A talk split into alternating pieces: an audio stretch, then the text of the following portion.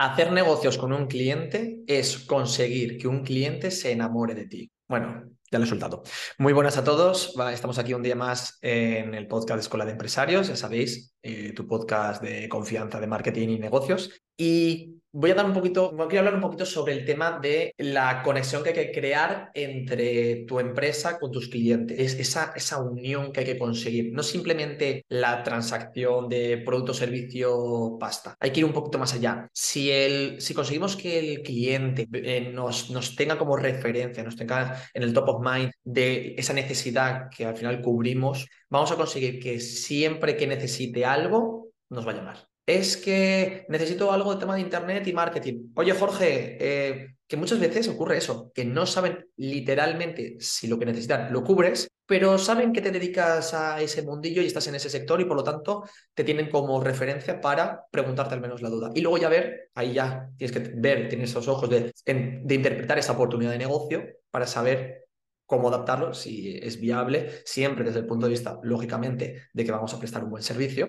pero conseguir esa oportunidad de negocio de ese cliente que nos tiene de referencia para X cosas que podemos cubrirle. ¿Por qué comento esto? Porque crear ese vínculo de, conseguir que el cliente se enamore, es decir, que solo piense en nosotros cuando necesita X tipo de productos o de servicios, es maravilloso, porque lo vamos a tener fidelizado, no, hiper, super, mega, ultra fidelizado. Y eso es, es la leche. Es más, yo soy muy partidario de no tratar a todos los clientes de la misma manera. Sí que tienen que pasar todos por algo que yo llamo el aro, que al inicio y los primeros meses siempre tienen que pasar por ese aro de cómo trabaja la, la empresa, tu negocio, pero con el paso del tiempo ya se crea ese vínculo que pasamos a amistad, porque has vivido buenos momentos, malos momentos, les has ayudado, él te ha ayudado a ti, y al final se crea ese círculo de, de ese aura de, buen rollismo, ese aura de, complicidad, de que te entiendes, de que sabes cuándo tienes que hacer una manera, que un día tú le haces una ayuda, pero luego él te,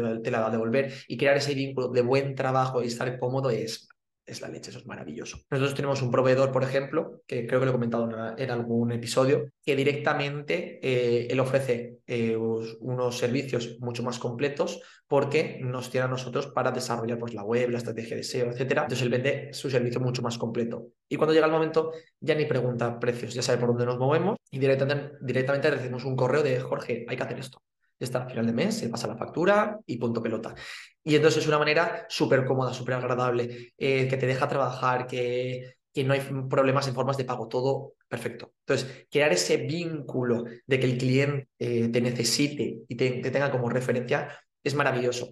Y hablando del tema del cliente, que, que, me pasó una vez, primero esa frase de no hay que tratar a todos eh, de la misma manera, pero me refiero ya en un segundo paso, ya cuando se crea ese vínculo de amistad con, con ese cliente, el poder tratarlo, pues eso, de una manera diferente al fin y al cabo. Y me ocurrió una vez que tuve una, una cita con, con, una señora, no sé si fue a la segunda cita o a la tercera cita, me acuerdo que la estuve dejando eh, en su casa y cuando salió del coche me tocó la ventanilla, bajé la ventanilla y me tiró un anillo. Bajo mi punto de vista es algo un poco excesivo porque tampoco nos conocíamos de tanto tiempo y un anillo al final va condicionado a algo de seriedad, algo ya creo que a otro nivel. Y es un poco lo que quiero comparar a que hay que saber también en qué momentos poder hacer ese tipo de regalos. Por ejemplo, eh, a mí hay una acción que me gusta mucho que es a ciertos clientes, dependiendo también el momento eh, que sea, poder tener un detalle con ellos, ya sea a nivel de servicios, a nivel de un regalo,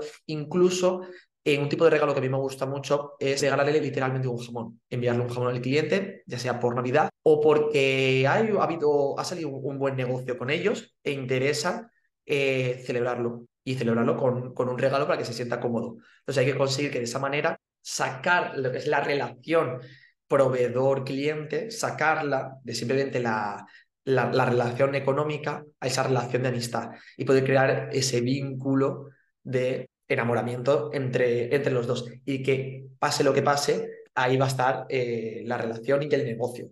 Por lo tanto, ya poder hacer acciones como irte de cena, hacerle regalos, para mejorar todo ese vínculo. Lógicamente, hay que entender cuándo y con quién, pero es un tipo de acción perfecta para crear ese aura de buen rollismo.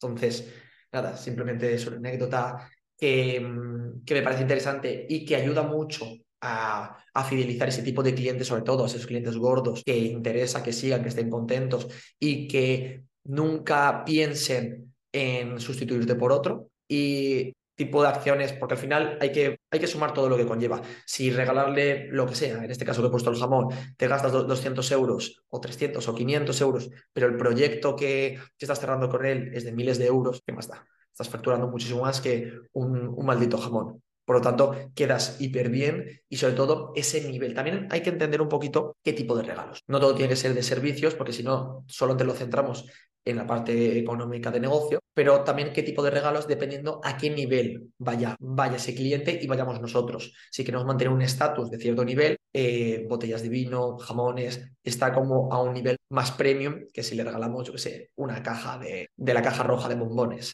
Entonces, se vamos a separar solamente, o sea, separar con el cliente esa parte de relación profesional a una parte un poco más personal y fidelicémosla con objetos un poco más eh, materiales. Pero lógicamente, quiero repetirlo, sabiendo a quién y en qué momento.